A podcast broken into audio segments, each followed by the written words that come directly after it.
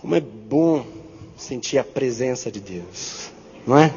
Como é bom sentir o Senhor falando no nosso coração, ter a presença do Espírito Santo ministrando na nossa vida. Como é bom louvar, como é bom adorar o Senhor.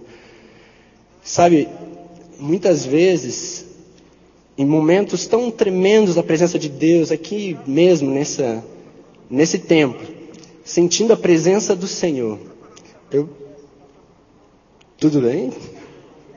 Estou ouvindo aqui ele falando, daí por isso que está bem altinho o. Só diminuir um pouquinho.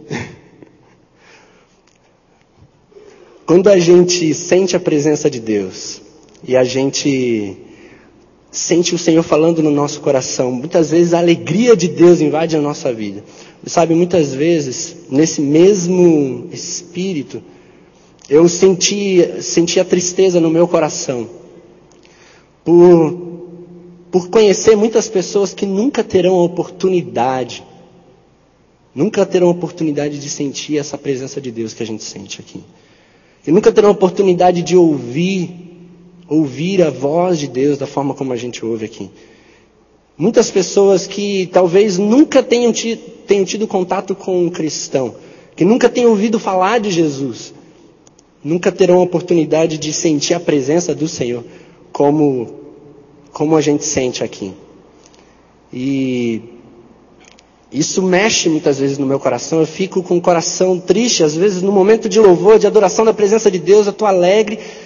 E vem aquele sentimento de lugares que eu visitei, de pessoas que eu conheci, que, que eu sei que muito precisa ser feito para que as pessoas conheçam o amor de Deus. Por isso que Deus tem falado ao meu coração para trazer nessa, nessa noite um texto que tem me impactado e me chamado também há muito tempo e que eu tenho certeza que vai falar o coração de cada um aqui. Abra sua Bíblia em Mateus capítulo 9, versículos 35 ao versículo 38.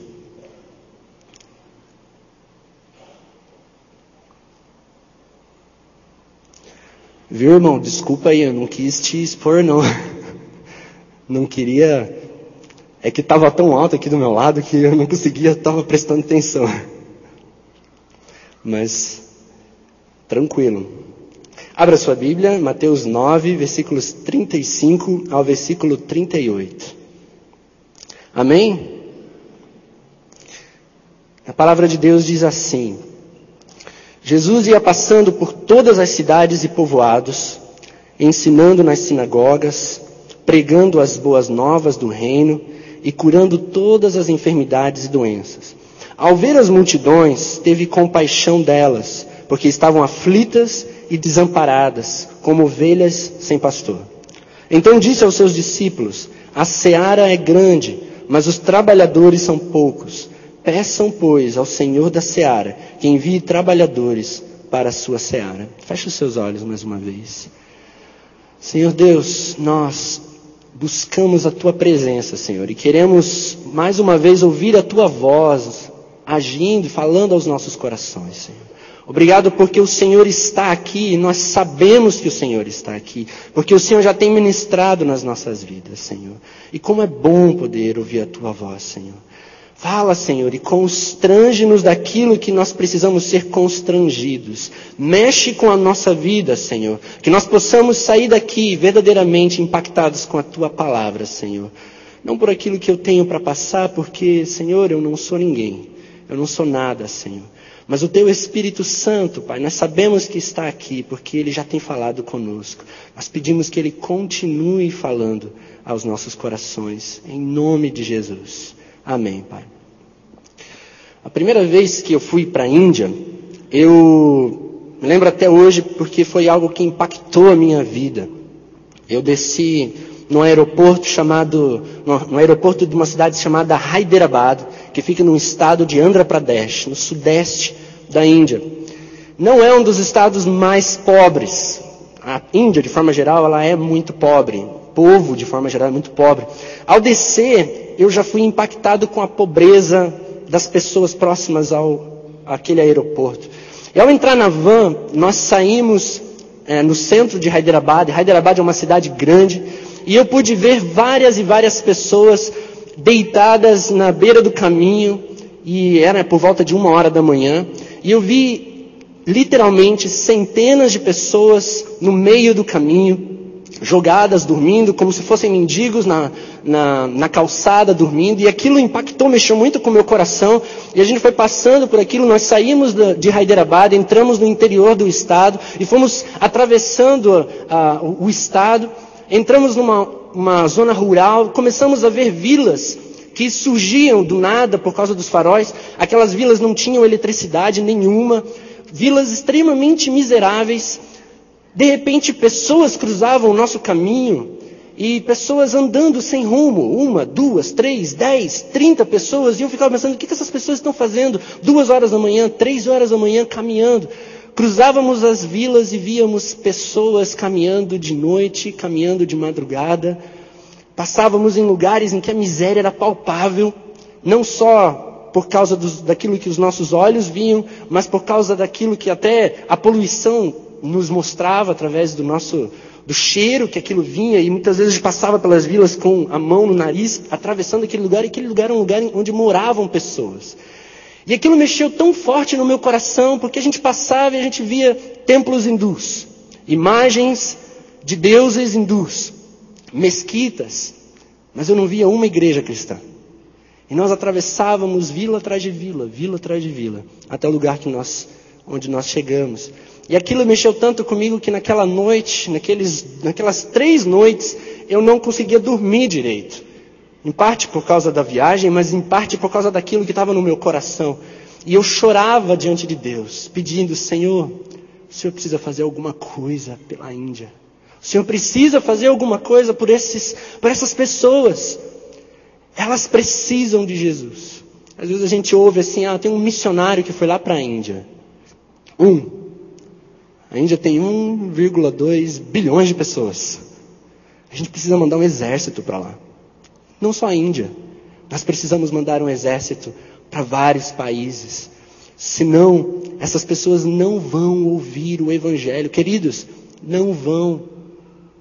Essas pessoas vão morrer sem nunca terem ouvido falar do Evangelho.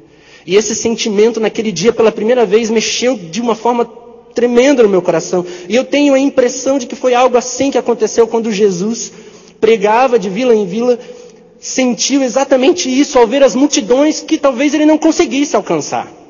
E é por isso que logo depois ele chama os doze ele envia os doze. Mais para frente tem 70 discípulos, ele prepara os 70, dá autoridade para os 70 e envia os 70. E aí ele começa aquilo que nós chamamos de um movimento missionário. No final da sua vida, depois de ele morrer e ressuscitar, ele chama os seus discípulos e diz: Ide por todo mundo e preguem o evangelho a toda criatura. Mas parece que a gente não está fazendo isso do jeito certo. Talvez um ou outro, mas por que, que a gente, nós, todos nós, não estamos fazendo? O assunto de hoje é missões. E eu quero fazer três perguntas que vão gerar três respostas da palavra de Deus, mas que, acima de tudo, eu quero que gere três respostas no seu coração para essas três perguntas que nós vamos fazer a respeito de missões nessa noite. Abra o seu coração para aquilo que Deus tem para falar a tua vida. Muitas vezes a gente abre o nosso coração para receber, né? Ah, Deus, ministra, né? Eu quero receber do Senhor. Mas e se Deus está te pedindo algo? Está aberto também? Abra o seu coração para aquilo que Deus quer que você faça.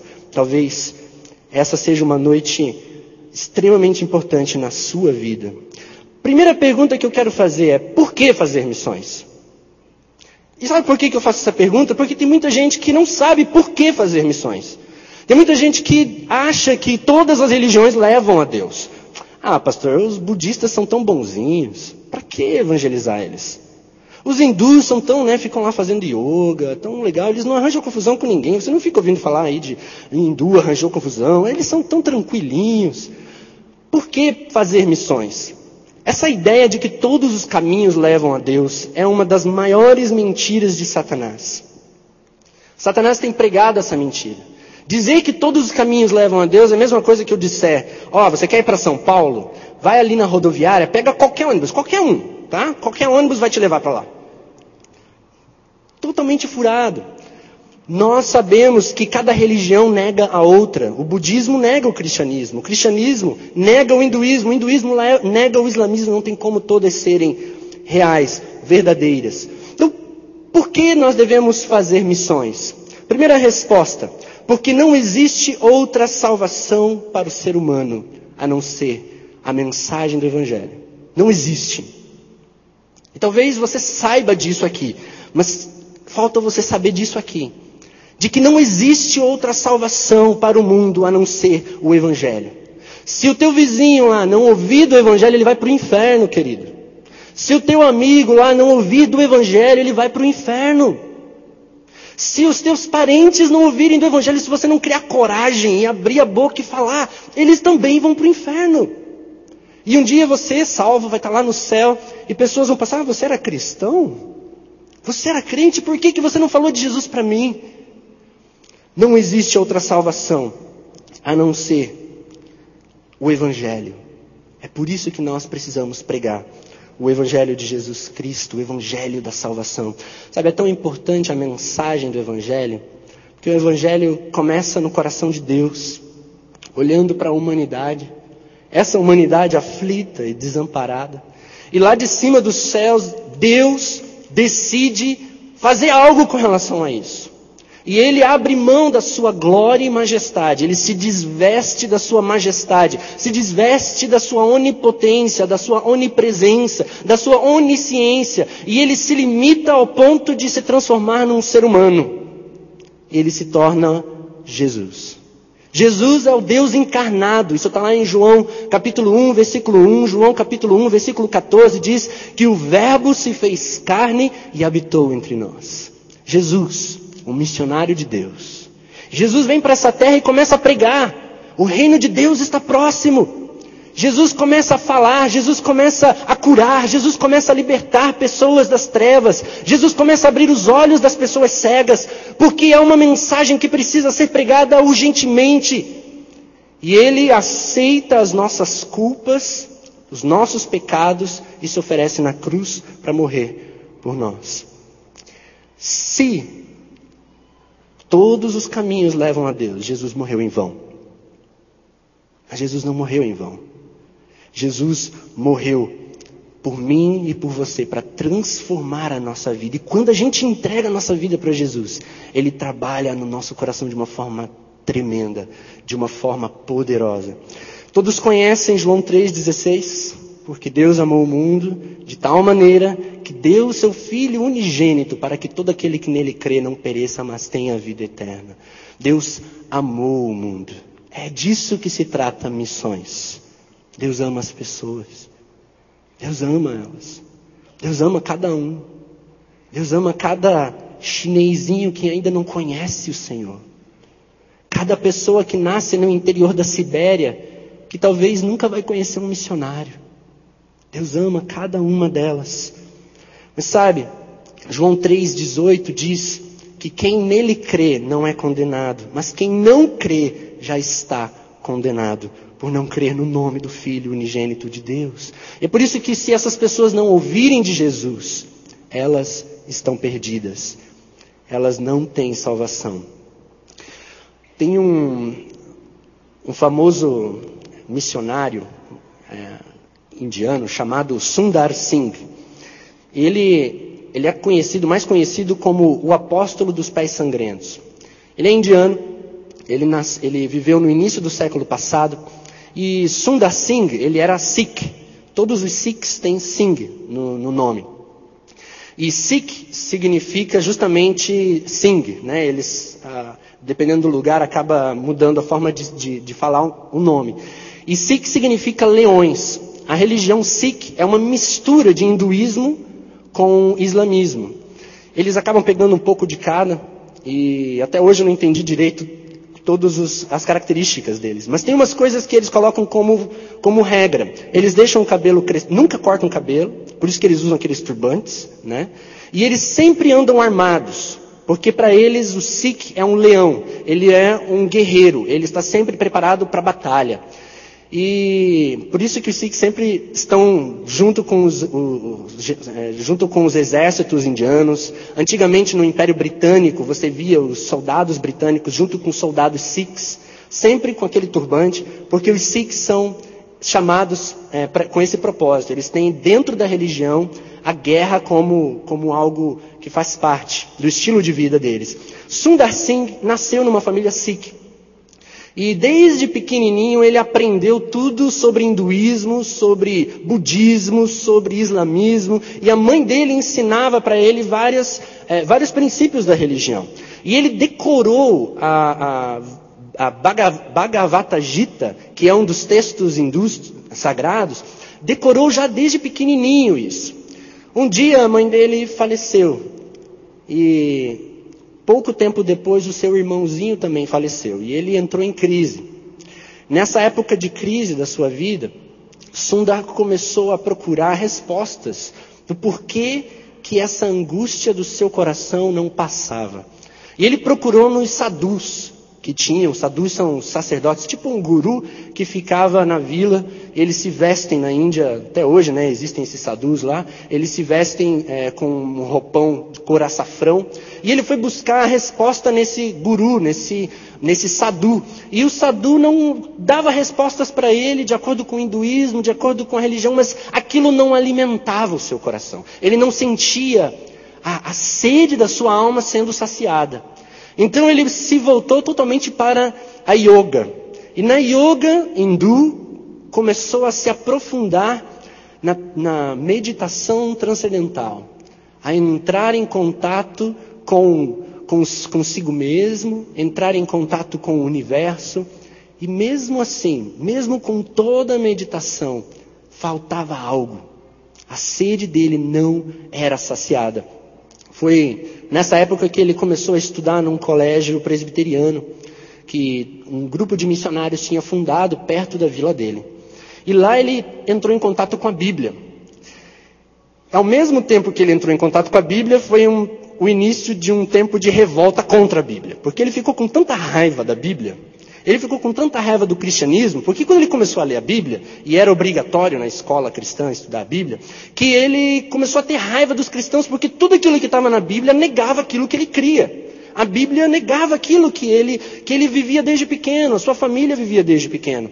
Então ele se tornou um dos maiores opositores da vila contra o cristianismo, contra a Bíblia.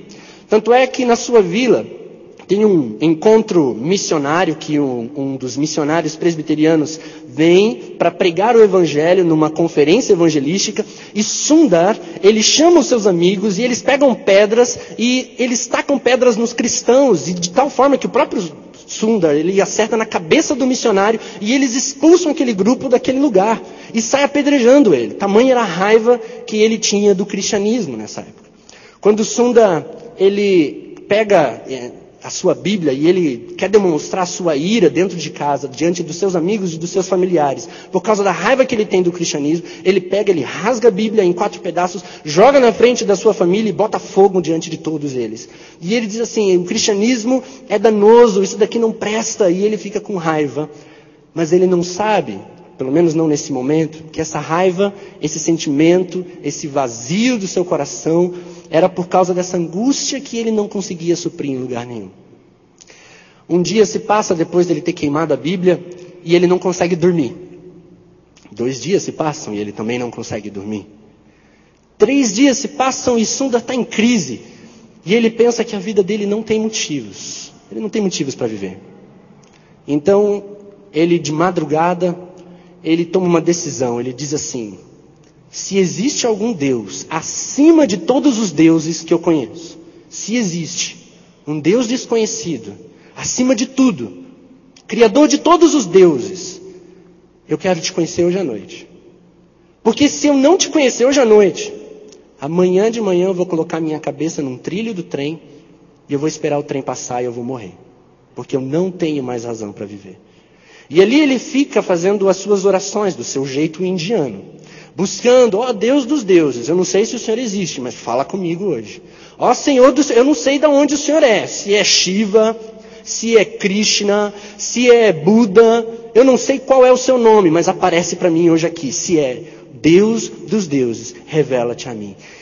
E aí, é, altas horas da madrugada, depois de ele ter passado um bom tempo esperando que, essa, que esse Deus se revelasse, uma luz começa a brilhar dentro do seu quarto. E essa luz começa a brilhar de uma maneira muito forte. E ele levanta, ele acha aquilo estranho, ele abre a janela para ver de onde está vindo a luz. Está vindo lá de fora, mas era de madrugada, estava tudo escuro. Não tinha luz nenhuma. E ele volta para o quarto e ele vê aquela luz e de repente uma imagem aparece de um homem simples, aparece para ele dentro do quarto dele. E aquele homem olha para Sundar e diz assim: Sundar, eu sou Jesus. Por que você me persegue? E Sundar tem um encontro pessoal com Jesus dentro do seu quarto. A conversão desse adolescente transforma a sua vida de uma maneira poderosa. E a prova de que ele realmente se encontrou com Jesus naquele dia é a vida dele depois. Porque ele é rejeitado pela própria família, porque quando ele diz, três dias antes ele queima a Bíblia, três dias depois ele se converte ao cristianismo. A família dele acha que ele está louco. Mas quando ele mostra que não, eu sou cristão, eu quero ser seguidor de Jesus, ele é expulso de casa, ele é perseguido pelos seus próprios familiares, e ele foge e começa uma peregrinação. A história dele inteira é, é, é tremenda. Se você quer, quer, ler a história de, de Sundar Singh, o apóstolo dos pés sangrentos, é esse o nome do livro, o apóstolo dos pés sangrentos. Sabe, o mundo está que nem Sundar antes de conhecer Jesus, buscando de alguma forma saciar a sede. É Krishna, é Shiva, é Buda, é isso, é aquilo, é, é, é o álcool, é, é, é, a droga, é o sexo, é, é o que que vai saciar a minha sede, porque eu estou com sede, eu preciso de uma razão para viver. E aí, enquanto não encontra, a pessoa fica procurando de diversas formas. Por isso é que nós temos a resposta nas nossas mãs.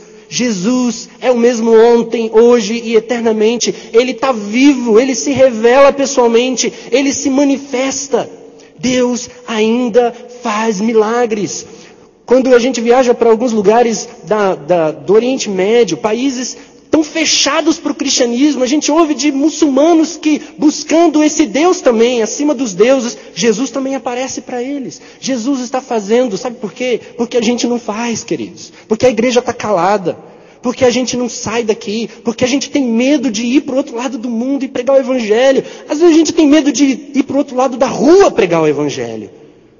E a gente deixa as pessoas irem para o inferno porque a gente tem medo. A gente vive uma época em que as pessoas estão com sede de Deus. Segundo motivo, porque por que fazer missões? É porque o Evangelho é a única solução para os problemas da humanidade. Jesus diz: Eu vim para que tenham vida e a tenham plenamente. João 10, versículo 10. A gente vive uma época em que há tantos casos estranhos acontecendo. Vocês viram esse último? Do jovem que entrou num cinema americano e matou 12 pessoas e feriu 59. No ano passado a gente teve um massacre de Realengo aqui no Brasil. 11 mortos e 22 feridos. Por quê? Não sei. Por que, que um jovem em 99 entrou numa, num cinema e matou três pessoas e feriu outras quatro? Por que, que em 2007, nos Estados Unidos, na Virgínia, um aluno armado entrou numa universidade matou 32 pessoas e depois se suicidou? Por quê? Por que, que essas coisas estão acontecendo? Porque as pessoas estão sem expectativa de vida. Porque as pessoas estão vivendo aquilo que a gente chama de pós-modernidade. Sabe a pós-modernidade? Não existe certo ou errado. Alguns estudiosos dizem que a pós-modernidade começou, nasceu em Nietzsche. Nietzsche, ele era nihilista. Ele cria que não existe razão para a vida. Tua vida não tem razão. Você nasce e morre e não tem razão para a tua vida. Não tem razão para a tua existência. Não existe um propósito. Não existe certo ou errado. Tudo é uma questão de opinião. Tua opinião diz que é certo, tudo bem. A minha opinião é outra. E nós vivemos essa época em que tudo é uma questão de opinião, tudo relativo. Essa é a pós-modernidade, em que a vida não tem um sentido. Aproveita a vida do jeito que dá. Aproveita com tudo aquilo que você pode. Né? Tira proveito dela. E aí as pessoas, com as suas verdades relativas, passam por cima uma das outras. É esse mundo vazio de significado, que precisa de Jesus. Se nós pregarmos o Evangelho, o Evangelho vai fazer a diferença na vida dessas pessoas. C.S. Lewis disse certa vez: Eu creio no cristianismo tal como creio que o sol nasceu, não apenas porque o vejo, mas porque através dele eu vejo todas as outras coisas. O Evangelho não apenas transforma a nossa vida, mas ele nos dá visão, ele abre a nossa mente, o nosso entendimento a respeito de todas as outras coisas. A rainha Elizabeth, Elizabeth, certa vez também disse: a Bíblia e a sua leitura é a razão da supremacia do reino britânico. Eu acho sensacional essa, essa afirmação dela, porque admitir que na sua época, embora hoje, né, infelizmente, os britânicos, os europeus de forma geral, é, estão se esquecendo do, daquilo que o cristianismo fez nos seus países, fez na sua cultura, e se eles são o que são é porque Jesus tem, sim, através dos cristãos, através da igreja, um, um, tem transformado e transformou a história daquele povo, assim como transformou a história dos Estados Unidos, assim como tem transformado a história do Brasil, assim como tem entrado, por exemplo, na história de países, como países da, da África, como a Uganda, como Angola, que tem sido transformado pelo poder do Evangelho.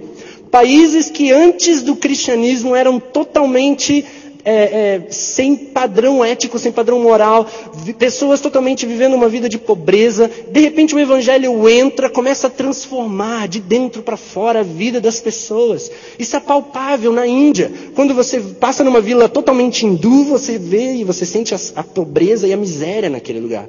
E você vai numa vila que é meio cristã, tem vários cristãos lá convertidos, você já sente alguma coisa diferente. É um pouco mais limpo tem um pouco mais de cuidado, o povo já trabalha, já tem alguma coisa diferente acontecendo, você sente Deus agindo naquele lugar. O Evangelho transforma, transforma a sociedade onde nós vivemos, mas se nós não pregarmos, ela não será transformada. Há um casal de missionários na Índia também, quando eles estão visitando o rio Ganges, e eles veem um outro casal, um casal de indianos com um bebê no colo, na beira do rio. E aí eles levantam aquele bebê e eles atiram para o rio. E as águas cobrem o bebê e o bebê é levado. Aquele casal de missionários, ao ver aquela, aquela imagem, eles saem correndo desesperados por causa daquilo que eles viram. E eles chegam naquele casal: O que, que vocês fizeram? Por que, que vocês jogaram a criança no rio? E aí aquele casal diz: Se volta para eles e diz assim, porque o nosso Deus pediu. E ele diz, mas como o Deus de vocês pode ter pedido que vocês dessem a criança? E aí aquele casal de missionário compartilha do evangelho com aquele outro casal. Fala de Jesus para eles. Fala que Jesus morreu na cruz por eles. Fala que o Deus verdadeiro, acima de todos os deuses, ele veio a essa terra e morreu por eles numa cruz. E no final, aquele casal entrega a vida para Jesus. E aí eles dizem assim: por que, que vocês não chegaram 15 minutos antes? Porque talvez nós pudéssemos estar com o nosso bebê no colo. Sabe quantos bebês foram jogados no rio Ganges até ser proibido pela lei indiana? Ninguém sabe. Sabe quantas mulheres foram queimadas vivas junto com seus maridos? Porque na Índia, até a chegada do missionário William Carey, as mulheres eram queimadas vivas junto com seus maridos quando o marido morria. O marido morreu antes da esposa, problema da esposa. A esposa era amarrada junto com o cadáver e era queimado junto. William Carey viu isso. E ele viu isso, isso mexeu tanto com ele que ele foi fazer uma reviravolta na Índia, foi nos governos, foi na, na, na direção, na liderança e conseguiu instituir uma lei na Índia que proibisse isso. O Evangelho transformando a sociedade. Mas para isso, o missionário precisa ir fazer diferença. O último motivo por que fazer missões é simplesmente porque Jesus mandou. Jesus nos manda fazer missões e nós devemos obedecer. Isso me leva à próxima pergunta: quem deve fazer missões? Quem deve fazer missões? Bom, essa deveria ser uma pergunta óbvia, uma resposta óbvia, porque Jesus ele ele deixa claro em diversos momentos que é para todos os seus discípulos. Ide por todo mundo e pregai o evangelho a toda criatura. Atos 1,8 diz: Mas recebereis poder ao descer sobre vós o Espírito Santo, e sereis minhas testemunhas, tanto em Jerusalém, Samaria, Judéia, Samaria, até os confins da terra. Jesus chama todos nós, Jesus chama todos os discípulos. Quem deve sair, ir em direção às pessoas que precisam do Evangelho? Eu e você. Você é discípulo de Jesus? Você entregou sua vida para Jesus? Então, querido, o chamado é para você. Jesus te chamou para pregar o Evangelho. Não significa que Deus te chamou, chamou todos aqui para sair daqui e para o outro lado do mundo pregar o Evangelho. Até mesmo porque Curitiba precisa ouvir do Evangelho. Teu vizinho precisa ouvir do Evangelho. As pessoas do teu trabalho precisam ouvir do Evangelho. Mas você foi chamado para pregar o Evangelho. E enquanto você não obedecer isso, você vai estar em desobediência. Você precisa obedecer. Mas há aqueles que são chamados por Deus também. O chamado de Deus. Alguns jovens às vezes perguntam, pastor, eu não sei se eu tenho um chamado. Não sei se Deus me chamou. Né? Como é que é esse negócio de chamado? Como é que funciona? Eu gosto de entender assim, que existem dois tipos de chamado. O chamado de Deus é quando é algo específico de Deus, dentro da ordem que é para todos nós. Nós devemos pregar o Evangelho. Mas algo específico de Deus que Ele dá para você. Há dois tipos de chamado, basicamente. O primeiro é o chamado de Moisés. Lembra do chamado de Moisés? Está lá em Êxodo 3. Quando Moisés está caminhando lá com, com o rebanho do seu sogro, e ele vê uma sarça ardente, pegando fogo e não se consome. Ele chega perto dessa sarça, Deus fala com ele. E ali ele tira as sandálias dos pés, e Deus chama Moisés para uma missão ele chama, dizendo lá em Êxodo 3, 10, dizendo assim: Vá, pois, agora, eu o envio ao Faraó para tirar do Egito o meu povo, os israelitas. Você tem uma missão, Moisés. Eu estou te chamando para ir até o Egito. Você vai libertar o meu povo. Essa é a missão que Deus deu para ele. Esse é um tipo de chamado. Quando Deus, de alguma forma, fala diretamente com você e diz assim: Ó, querido, eu quero que você vá para a China. Você. E você sente Deus falando de uma forma muito clara: eu tenho uma missão na tua vida. Eu quero que você vá para esse lugar. Ó, eu quero que você abandone tudo e vá ser missionário no Amazonas. Vai para lá, pregar o evangelho, lá no meio do povo ribeirinho. Quando Deus fala diretamente ao teu coração. Mas há um segundo tipo de chamado, que é o chamado de Isaías. O chamado de Isaías está lá em Isaías capítulo 6. Isaías entra no templo e ele contempla a glória de Deus. Ele vê a presença de Deus manifesta. Os serafins dançando e voando acima dele, acima de Deus. E ali ele ouve uma voz, Deus falando com Isaías, falando, falando, né? Dizendo assim: Quem há de ir por nós? Quem eu enviarei? Quem irá por nós? Isso está lá em Isaías 6, versículo 8. Então ouvi a voz do Senhor conclamando: Quem enviarei? Quem irá por nós? E eu respondi: Eis-me aqui, envia-me a mim. Hoje Deus olha para o mundo e vê países como Butão. Já ouviu falar do Butão? Butão é um paizinho lá no meio do Himalaia. Ele é um reino budista que quase não tem cristão no país. Praticamente não existe cristão lá.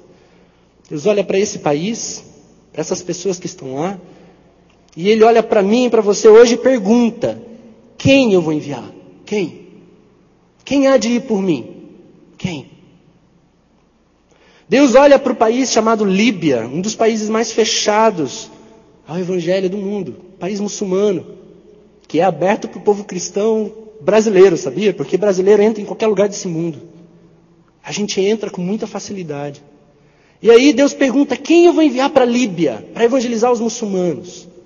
Deus olha para a janela túrquica, sabe a janela túrquica? Engloba os países como Turquia, Azerbaijão, Turcomenistão, Tajiquistão e Iugoslávia, que faziam parte do antigo Império, Tur é, Império Turco-Otomano. Esse império foi dissolvido Hoje sofre, essa região toda sofre influência do islamismo e também do comunismo. Uma mistura maravilhosa, né? E aí Deus olha para a gente e diz assim: quem que eu vou enviar? Quem?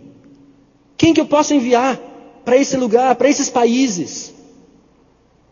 Deus olha para o chifre da África, para Somália, Sudão, Etiópia, Quênia, que estão esquecidos do mundo. A fome reina, milhares de pessoas morrem em conflitos, conflitos políticos, conflitos religiosos, conflitos étnicos, e a gente nem sabe o que acontece nessa parte do mundo. Quem? Quem vai? Para a Índia, janela 1040 de forma geral, que engloba todos esses países nessa região. Tem 3,2 bilhões de pessoas só na janela 1040. São 62 países. Sabe quantos missionários tem lá? 8% de todos os missionários enviados para o mundo estão na janela 1040. É simplesmente a área que mais precisa de missões, tem só 8%. Quem que eu vou enviar para lá?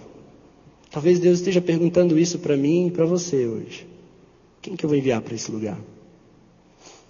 Foi sentindo esse, tendo esse sentimento que dois jovens moravianos, vivendo uma época de avivamento na Morávia, Morávia fica hoje na região da, da Áustria, da, da República Tcheca, fica na região da República Tcheca. Esses dois jovens, motivados pela presença de Deus, que era tão tremenda nos cultos e nas reuniões de oração, eles ouvem falar de um grupo de escravos, 3 mil escravos africanos, que tinham sido comprados por um empresário, por um agricultor britânico que vivia numa ilha a leste da Índia, que era propriedade desse agricultor. E eles, esses dois jovens mandam uma carta para esse empresário, para esse agricultor, perguntando para ele se, eles, se ele aceitaria esses dois missionários. Ele disse assim: podemos ir aí pregar o evangelho para esses três mil escravos? O senhor permite? E esse agricultor manda a resposta, ele era ateu, e ele manda a resposta dizendo assim: jamais deixarei alguém vir aqui falar de uma coisa tão absurda como essa. E aí esses jovens, eles ficam preocupados, mas como que a gente vai pregar o evangelho para esses três mil escravos? Eles precisam ouvir do evangelho.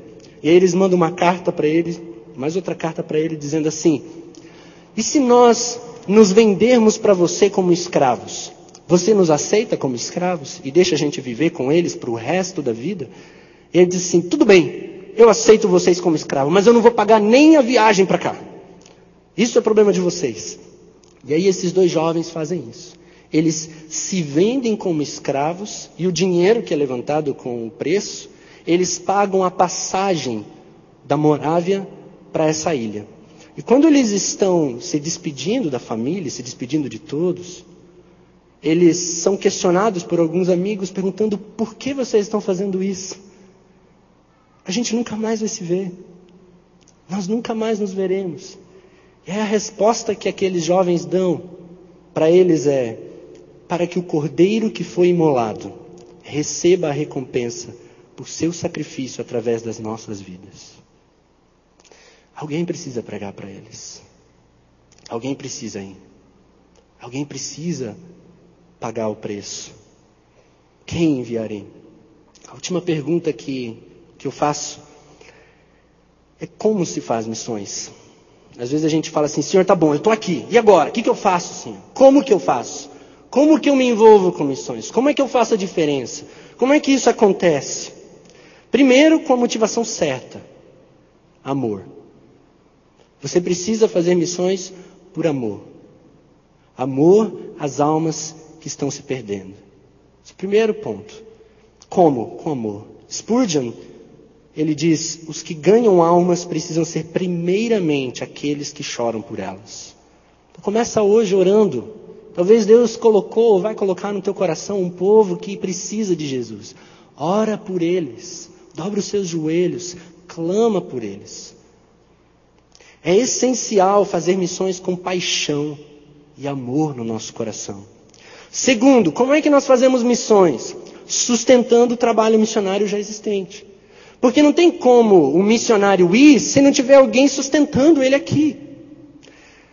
E é interessante a gente ver que isso já acontecia, por exemplo, no modelo apostólico. Jesus mesmo era sustentado. Se você for ler Lucas 8, de 1 a 3, você vai ver que Jesus ele era sustentado pelas mulheres. Joana, mulher de Cusa, administrador da casa de Herodes, Susana e muitas outras. Essas mulheres ajudavam a sustentá-los com seus bens. Eles eram sustentados por essas mulheres que eram que eram as primeiras cristãs que estavam caminhando com eles. Lucas 10, versículo 7, Jesus fala que digno do seu salário é o trabalhador. Ele está falando isso para os 70 antes de serem enviados. Em 1 Coríntios 9, versículo 14, o apóstolo Paulo fala que da mesma forma o Senhor ordenou àqueles que pregam o Evangelho que vivam do Evangelho. Se nós queremos alcançar esses países, nós precisamos sustentar esses missionários. Como é que um missionário no interior do Sudão vai viver? Se a gente não estiver sustentando. Se você quer descer alguém no fundo do poço para tirar uma pessoa que está lá caída, para resgatar, alguém precisa ficar aqui em cima segurando as cordas. E a gente precisa segurar e puxar de novo. E é por isso que muitas vezes é tão difícil enviar missionário para alguns lugares. Porque a gente precisa pedir, ó, oh, por favor, precisamos de oferta para o missionário novo que, que a gente quer mandar para a China. A gente precisa de tantos reais para a gente enviar. Olha, a gente precisa levantar missionários para isso e para aquilo. E às, às vezes é difícil porque a gente, a gente abre o coração, mas não abre o bolso. A gente converte o nosso coração para Jesus, mas a gente não converte o bolso. E aí não dá, querido. A gente tem que entender que Deus quer toda a nossa vida. É, eu sei que nós estamos numa campanha muito importante e tremenda da nossa igreja, que é o Abraço da Vitória, que faz parte do trabalho de missões nessa cidade. Mas muitas vezes, sabe o que, que acontece? Há pessoas na igreja que dizem assim, não, eu vou contribuir para o templo, não vou mais contribuir para os missionários. E às vezes acaba acontecendo isso. E aí a gente acaba se esquecendo de investir nos missionários que estão dependendo do nosso sustento lá fora. Eu fui para a Índia nessa última, nesse último ano no, ano, no ano passado, e nós levantamos de jovens nas igrejas pequenas existentes em vários lugares, vários vocacionados, dispostos a irem pregar o Evangelho. Só que eles dependem de treinamento e dependem de sustento. E aí eu voltei empolgado, Senhor, eu preciso disso. Preciso levantar o sustento. E comecei a orar para que Deus levante o sustento. Sabe como é que 12 desses missionários estão sendo sustentados hoje? A grande maioria por pessoas que dão 30 reais, 40 reais, 20 reais.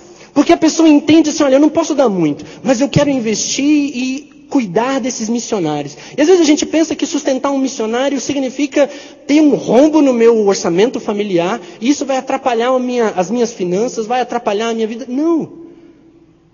Coloca no seu orçamento, invista em missões com aquilo que você pode, com aquilo que você tem disponibilidade mas não deixe de participar dessa obra. Invista em missões. Coloca no seu coração um compromisso, dizendo assim: Senhor, eu quero me envolver com o movimento missionário dessa igreja. Eu quero sim, e o meu compromisso é tanto, Senhor, porque eu quero que esses missionários sejam enviados. Já pensou se a nossa igreja consegue levantar mais ofertas? Nós conseguimos enviar muitos mais, muito mais missionários para muitos outros lugares. Conseguimos iniciar muitos trabalhos em lugares que precisam de creche, lugares que precisam de orfanato lugares que precisam de recursos financeiros para se construir o reino de Deus em lugares. Eu sei que se Deus não der através do povo aqui, Deus levanta de alguma outra forma.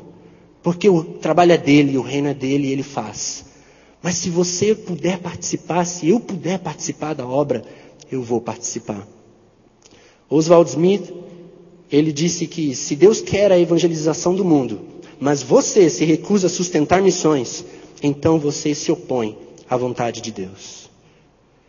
Ele também diz que é preciso ir ao fundo do poço, mas alguém precisa segurar a corda. Como fazer missões?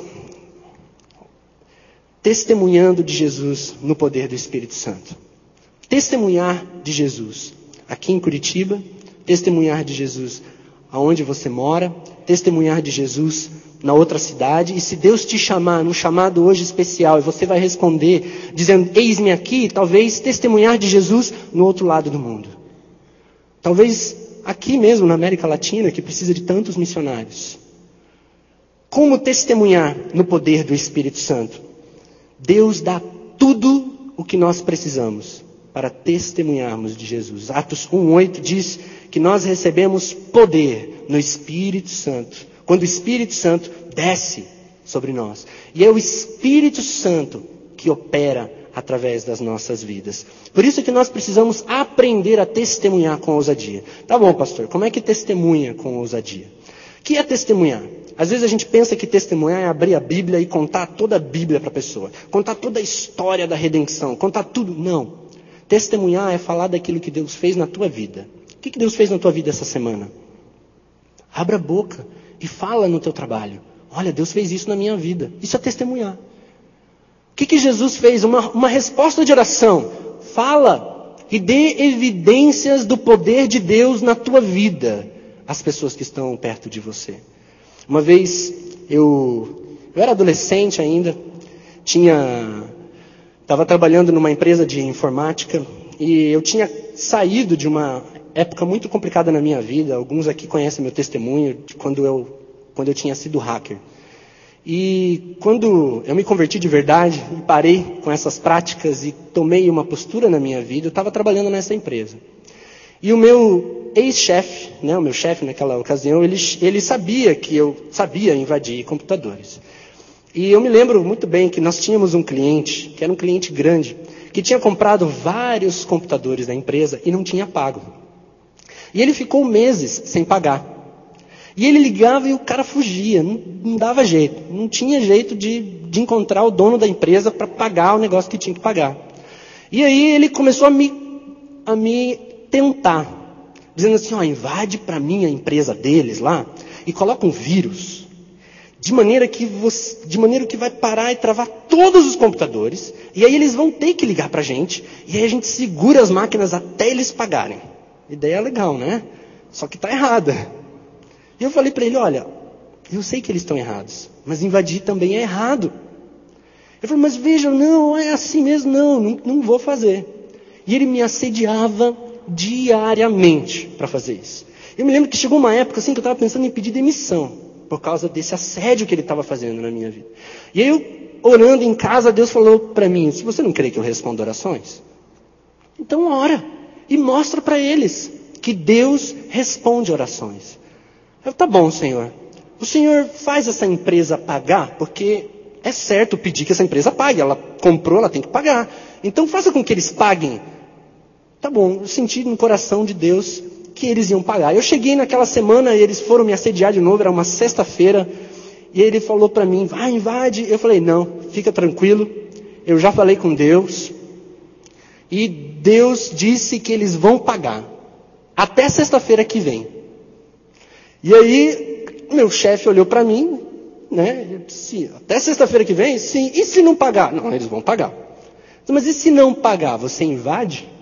Eu falei, não, tenho certeza que eles não vão pagar. Não, mas se não pagar, disse, tá bom, tá bom. Eu, eu creio que eles vão pagar, mas se não pagar, eu invado. Tanta certeza que eu tenho, eles vão pagar. E aí eu fui para casa orar. Cheguei em casa e comecei a orar, Senhor, faça com que essa empresa pague. Porque agora não é o meu nome mais que está em jogo, é o teu nome. E eu senti que o senhor tinha falado que iam pagar. Então, senhor, que eles paguem esse negócio. Chegou segunda-feira, nenhuma notícia. Meu chefe também não falava do assunto. Pelo menos parou de me assediar. Terça-feira, nada. Quarta-feira, nada. E nessa hora eu já estava jejuando. Eu jejuava, orava, buscava o Senhor. E Senhor, faz um milagre, Senhor. Quinta-feira, nada. Sexta-feira de manhã, Senhor, é hoje agora já era. E eu chego na empresa quietinho, no meu horário normal, e o meu chefe, quando ouviu eu entrar, ele veio na minha direção e disse assim, ó, Eliezer, o teu Deus realmente responde orações. Porque o dono da empresa tal me ligou agora de manhã dizendo que está dando, está depositando agora metade do valor na minha conta e segunda-feira vai depositar a outra metade. Aí eu olhei para ele, né? Tipo, se eu sabia que Deus ia responder. Isso é dar evidências do poder de Deus. É quando a gente se envolve com o problema do outro, por mais que eu estava sendo envolvido pelo problema do outro, mas é a gente se envolver no problema do outro e levar os problemas em oração e crer que Deus pode. Eu não estou dizendo que você vai começar a decretar isso na vida das pessoas e dizer, ó, vai se resolver até sexta-feira que vem. Porque isso é muito pessoal de Deus com você, isso é muito pessoal da forma como Deus trata. E eu acredito que naquela, que se, eu, se isso acontecesse hoje na minha vida, eu ia levar de outra forma. Embora eu creio que Deus responde. Mas naquela época, por ser adolescente, muito imaturo e muita coisa, eu falei até sexta-feira e Deus cumpriu, embora Deus depois dê uma, né? Porque às vezes a gente diz o que Deus tem que fazer. Mas a questão é, Deus responde, Deus age. Você crê que Deus cura? Eu creio que Deus cura. Primeira vez que eu fui pregar num, na Índia, num culto evangelístico, eu apresentei Jesus como um Deus que cura, como um Deus que liberta, como um Deus que fez todas as coisas e é Deus acima de todos os outros deuses. Quando eu terminei de pregar, eu desci e várias pessoas vieram para me pedir para orar. E algumas delas falaram assim: se Jesus cura, então eu quero que Jesus me cure agora. Tá bom, Senhor. E uma senhora que estava com uma perna paralisada, eu orei por ela. E aquela mulher, ela saiu ainda com a perna paralisada. Eu fui orar pelas outras pessoas que tinham várias. E daqui a pouco eu olho, aquela mulher estava com a perna normal, caminhando. Normal. E depois ela veio falar para a gente: Jesus me curou, eu quero começar a vir nessa igreja, eu quero ouvir mais de Jesus. E vários testemunhos que não dá tempo hoje de falar de coisas que Deus fez, simplesmente pelo fato de você pregar que Jesus faz e crer que Jesus faz. Quando a gente sai do nosso conforto e vai em direção das pessoas que precisam do Evangelho, e a gente prega o Evangelho completo, a gente ousa crer, Deus faz. Mas infelizmente, a gente a gente não crê suficientemente para sair da nossa, do nosso conforto. Quanto mais para orar para uma pessoa que precisa da tua oração. Muitas vezes a gente não sai do lugar onde nós estamos. Como é que se faz missões? Indo.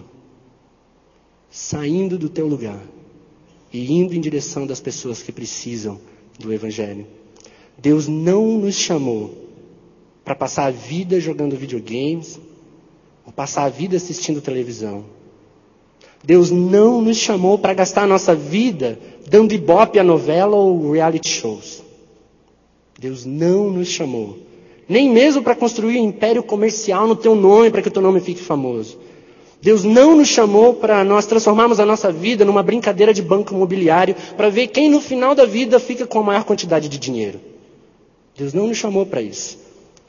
Deus nos chamou para algo que é muito maior. Deus nos chamou para oferecermos a nossa vida por algo que é maior que a nossa vida. Deus nos chamou para sermos agentes e embaixadores do reino de Deus nessa terra. E eu quero terminar essa mensagem fazendo um convite para você. Alguém nessa noite que gostaria de, de dizer assim para o Senhor: Senhor Jesus, Eis-me aqui envia-me a mim. Há alguém nessa noite que gostaria de, de dizer assim: Deus, eu aceito o teu chamado. Eu estou aqui.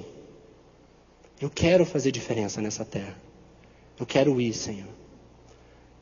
Eu não estou falando da ordem que é para todos os cristãos. Eu estou falando daquele chamado especial. Que Deus convida e pergunta para nós: quem que eu vou enviar para a China?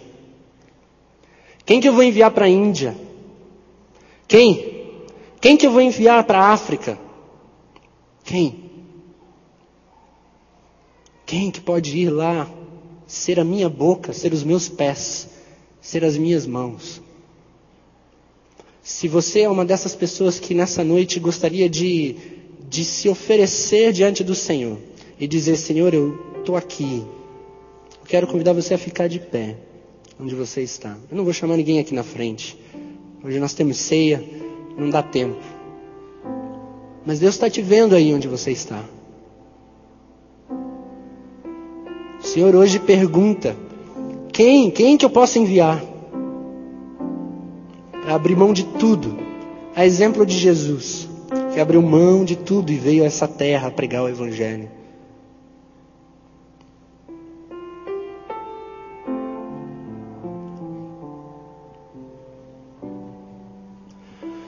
Feche os seus olhos. Senhor Deus, nós estamos, Pai, de pé aqui diante da tua presença, Senhor, dizendo ao Senhor: Eis-nos aqui, envia-nos. Envia-nos, Senhor Deus, para onde o Senhor quer que nós estejamos indo, Senhor. Usa as nossas vidas. Ah, Pai, que o teu amor possa realmente alcançar essas pessoas, Deus. Em tantos lugares que não ouviram ainda do teu evangelho, Pai. Há tantos lugares que ainda não tiveram a presença de nenhum cristão que pudesse falar do teu amor, Senhor. Tenha misericórdia, Senhor. Tenha misericórdia, Senhor Deus, de tantos países ali na janela 1040, Pai, que possuem milhões de pessoas que estão indo para o inferno todos os dias, Pai. Ah, Senhor, tenha misericórdia dessas pessoas. Levanta o teu povo, Senhor. Levanta o teu povo, Senhor. Levanta o teu povo, Senhor. Levanta trabalhadores para a tua seara, para que nós possamos de verdade fazer diferença nesse mundo. Sair do nosso conforto, sair da nossa letargia, sair, Senhor Deus, daqui onde nós estamos e ir ao encontro daqueles que estão perdidos, morrendo todos os dias, indo para o inferno, porque a gente não abre a nossa boca, Senhor. Em nome de Jesus, usa o teu povo, Pai constrange-nos a fazer diferença nessa terra. E que todos nós, Senhor, onde quer que nós estejamos, aqui mesmo em Curitiba, no nosso trabalho, em casa, na rua, na padaria, onde quer que esteja, que o Senhor possa nos dar ousadia para nos envolvermos nos problemas das pessoas, para ser diferença na vida das pessoas, levar o teu amor, o teu evangelho, a tua salvação. Em nome de Jesus é que eu te peço. Amém, Senhor.